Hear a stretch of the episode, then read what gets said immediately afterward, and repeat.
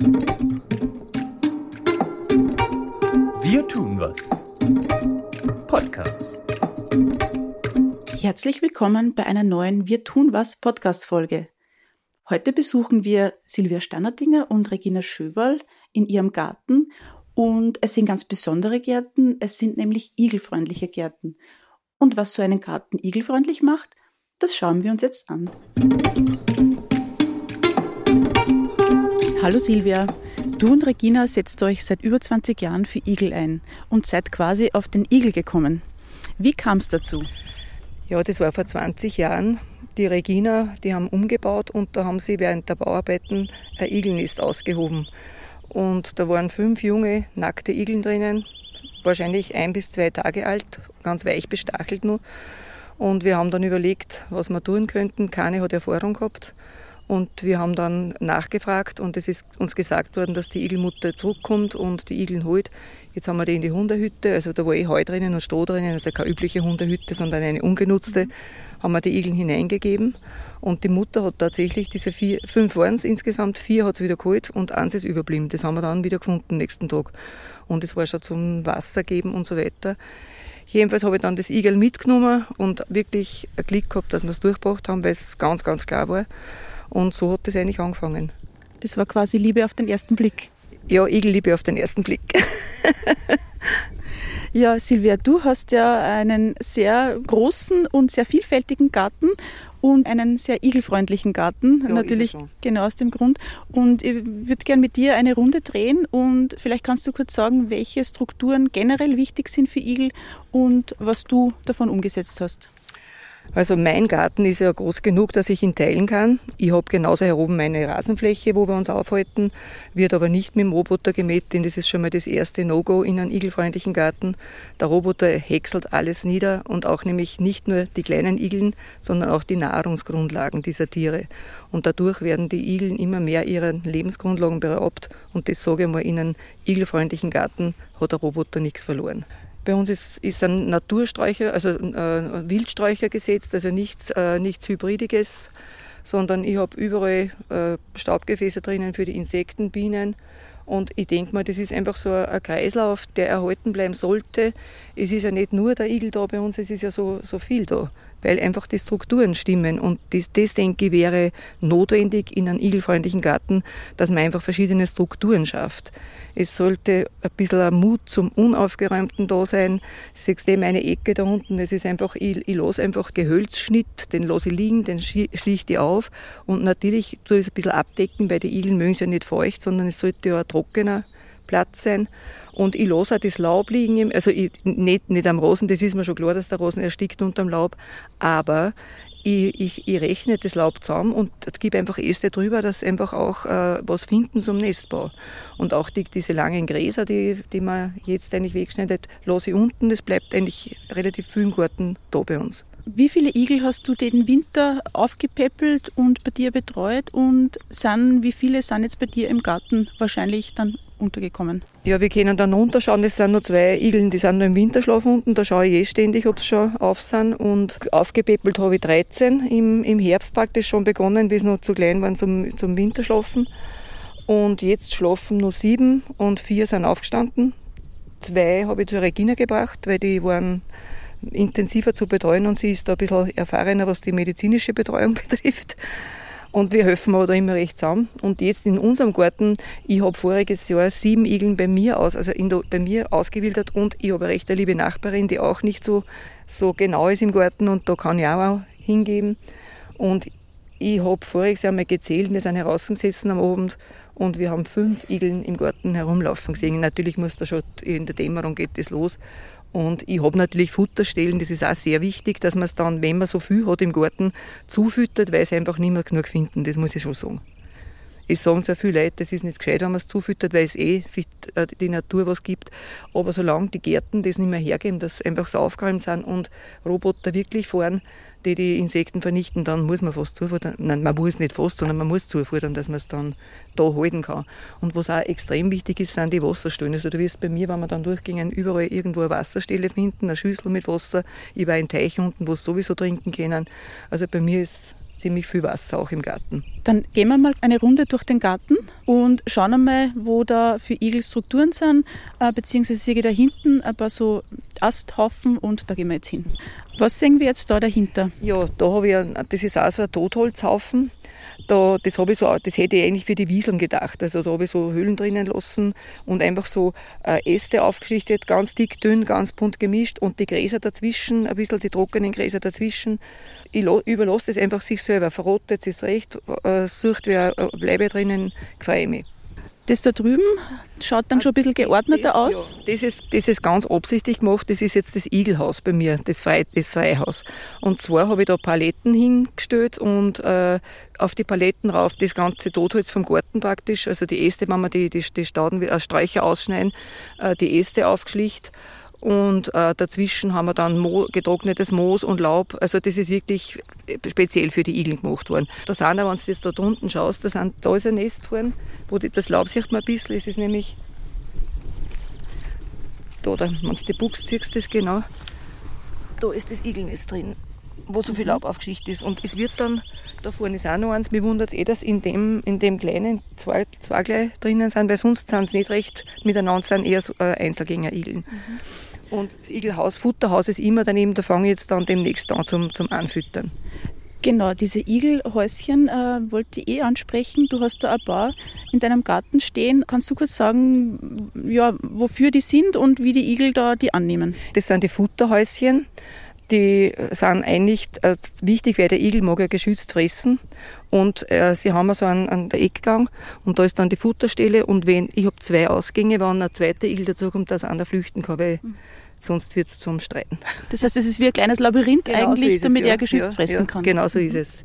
Und wie viel von diesen ähm, Häuschen hast du in deinem Garten? Äh, ich stöhe, wenn ich, wenn ich, heuer muss ich wieder einige auswildern, da hat jeder ein eigenes Häuschen. Also ich stöhe so viele Häuschen auf, als ich Igeln dann auswildere. Und eins habe ich immer bei der Haustür stehen, das hast du eh schon gesehen. Das ist zwar nicht recht äh, naturnah, das ist direkt neben der Haustür, aber da kommen sie jeden oben da fressen. Das ist für die, wenn nur irgendwer was sucht, denke ich mir, dass ich versorgt bin. Und natürlich, wie du siehst, sind bei uns eh die Strukturen in Ordnung, da finden sie eh noch Insekten auch im Garten. Da ist, ich tue ja nichts weg. Ich sehe da in deinem Garten ganz viele unterschiedliche Steinhaufen. Ähm, ich bin mir jetzt nicht sicher, ob die für Igel gedacht sind, sondern die haben vielleicht einen anderen Grund. Ja, die haben einen anderen Grund und zwar die Steinhaufen sind für die für Käfer, Insekten, wer halt da gern hineinkriecht und es ist wohnt in diesem Steinhaufen wohnt eine Kröte drinnen. Und das ist einfach, sie sind geschützt da und es ist einfach, ich habe in der Sonne Steinhaufen, ich habe im Schatten Steinhaufen, sodass einfach wirklich für jeden ein Angebot da ist in der Steinmauer oben, das ist eine Trockensteinmauer, da sind auch Insektenhöhlen, das ist absichtlich auslassen worden, da habe ich einen recht einen guten Mann da gehabt, der das Kinder hat. Und es ist praktisch, die, die Zauneidechsen sind da, also es ist wirklich ein, ein reiches Angebot da und das freut mich selber auch sehr, wenn ich wieder irgendwas entdecke, was Neues. Das heißt eigentlich in einem Garten, wo sich der Igel wohlfühlt, fühlen sich auch ganz andere und viele Tiere wohl und das ist eine schöne Synergie. Würde ich genauso sagen, Barbara, besser konnte es auch nicht sagen. Wo siehst du eigentlich die Probleme jetzt, wenn du in die Nachbarsgärten schaust? Oder wie, wie ist da dein Eindruck oder gibt es da eine gewisse Entwicklung, die du äh, zusammenfassen könntest? Äh, die Probleme sehe ich eigentlich in den Köpfen der Leute, weil sie einfach die, die Natur nicht mehr verstehen. Und ich denke, äh, es ist ja so, dass man in meiner Nachbarschaft jeder einen großen Garten hat, also nicht nur ein kleines Fleckerl vom Haus, das ich nutzen möchte, sondern die haben alle große Gärten und ich denke mir, man muss ein bisschen teilen. Es man, man, kriegt eh alles zurück in der Natur. Aber das Problem sehe ich hauptsächlich in die Mähroboter. Das habe ich eh am Anfang schon gesagt. Und was auch noch äh, wichtig ist, ist, man mit den Motorsensen arbeitet, dass man bitte vorher schaut, ob irgendwas drinnen ist in die Haufen, die dann äh, oder einfach unter die Sträucher gemäht wird. Da muss man vorher trotzdem schauen, weil es sind trotzdem Tiere, die sich drinnen verkriechen und Schutz suchen, wenn sie nur sowas finden. Und wenn ich dann dem Ganzen mit der Motorsense zu Leibe rücke, ist das natürlich mörderisch. Motorsensen ist ein gutes Thema. Es gibt dann auch noch die berühmt-berüchtigten Laubbläser. Du hast mir du mal erzählt, die sind auch nicht so toll, aber dein Mann verwendet sie ab und zu. Ja, das, das ist ja bei uns ein leidiges Thema, dieser Laub, Laub. Aber er nimmt ihn jetzt nicht mehr zum Laubblasen, sondern er nimmt ihn beim Kompostieren jetzt, dass das Laub zerkleinert wird, das, was wir eh schon äh, in, im Komposter drinnen haben. Unter die Baumlose nicht mehr drüber mit dem Laubbläser, weil da sind Marienkäfer alle eingenistet und auch andere Insekten. Der bloß hat, der hätte man alles wegblasen eigentlich. Ja. Aber inzwischen ist er sehr einseitig weitsichtig geworden und er, er bläst nicht mehr dort, wo er nicht darf. Am Boden sehe ich gerade, dass da relativ viel Moos liegt und eben auch andere äh, Strukturen. Was, was hat es da irgendwie auf sich, dass das noch liegt oder wie ja, das, das hat, das hat schon was auf sich und zwar das Moos und diese, diese, diese äh, Gräser, das ist jetzt eh trocken, das, das, das hebe ich dann auf und das kriegen sie dann im Herbst wieder zum, ne, also wenn die Igeln überwintern wollen, können sie sich selber in der Natur die Sachen suchen, die sie dann brauchen, um ihren Winterschlaf geschützt abzuhalten. Das lasse ich schon da, ja. Trotzdem der Garten bei der Silvia sehr vielfältig ist und ja ganz viel Lebensraum bietet, finde ich, dass er eigentlich trotzdem sehr ordentlich ausschaut. Wie kommt das, Silvia? Ja, wie geht sich das aus? Das, das, weiß ich jetzt auch nicht genau, wie sich das ausgeht, aber es ist so, dass man, je nachdem, was man unter ordentlich versteht. Also ich habe keinen, keinen englischen Rosen, wie du siehst, sondern bei mir sind die Gänseblümchen drinnen wenn man das alles ordentlich sieht, sehe ich auch so, muss ich sagen. Aber manche Leute stört ja sogar das. Und das wird dann, dem wird dann so Leibe gerückt, indem man die Gänseblümchen aussticht und was weiß ich noch, was für Unfug da gemacht wird. Bei uns ist natürlich, wo wir jetzt stehen, ist jetzt momentan kurz, aber es ist dann, äh, wird da Wiese, ist kein Rasen, sondern das ist eine blühende Wiese dann. Die mähen wir dann Ende Juni das erste Mal und äh, wann halt das ausgesät ist. Und ich muss ja dazu sagen, dass die Wiese mich hier fasziniert, weil immer wieder neue Pflanzen entstehen. Äh, voriges Jahr habe ich plötzlich diesen Knöllchensteinbrech äh, gefunden, der war noch nie da. Also wo das alles herkommt, fasziniert mich, aber es ist immer wieder neu. Ja, und das ist wirklich ein sehr gutes Beispiel, dass äh, man mit Tieren und mit vielen Pflanzen und Tieren leben kann und trotzdem ja ein, ein, eigenes Ordnungssystem eigentlich schaffen kann und dass beides miteinander sehr wohl sehr gut funktioniert. Absolut, ja. Also teilen, wir teilen uns im Garten mit den Tieren und sind sehr bereichert dadurch. Und auch dein Mann fühlt sich in deinem Garten hoffentlich wohl? Ja, absolut, jetzt schon. Wenn er nicht zu viel tun muss, dann, dann ist er ja auch dafür. Aber wie gesagt, nein, wir, wir ziehen da schon beide an einen Strang und er freut sich auch sehr wohl über die ganzen Tiere, die dann da sind. Ich sage ihm natürlich sofort, wenn ich wieder was Neues entdecke. Und da freut er sich schon mit mir mit. Damit der Haussegen dann weiterhin genau, ja. nicht schief hängt. genau.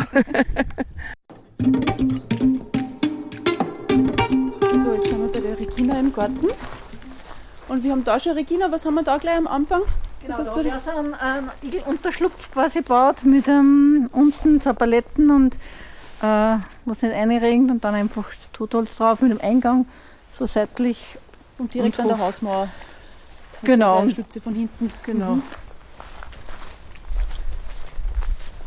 Da habe ich quasi vier, vier so Auswanderungsgehege. Da ist der von der Silva, den was aufgezogen hat heuer, den kleinen, der ist da drinnen. Aha, also das heißt, das sind so Holzboxen das, quasi? Genau, das sind, und da schlafen vier und, und die schlafen wirklich. Also auch wie jetzt so warm war, da ist keiner munter geworden. Ich schaue halt einmal am Tag immer, immer was vom Futter wegkommt und schaue immer, dass ein Wasser drinnen ist. Und genau, und sie können eben voll gut klettern und graben und darum muss man das so absichern, auch dass von oben keine Tiere reinkommen. Und das heißt, oben ist es mit dem Gitter und genau, und, und, ist eh offener Boden. Und da eben seitlich auch, genau, das wäre die Groben wirklich, also die, ist, die wollen natürlich aus, die wollen natürlich aussehen. Okay. Was kommt in so eine Box noch rein? Äh, trockenes Laub, trockenes Moos und ein Stroh gemischt, genau. Heu wird nämlich schimmelig. Genau, Heu wird schimmelig, das ist gefährlich.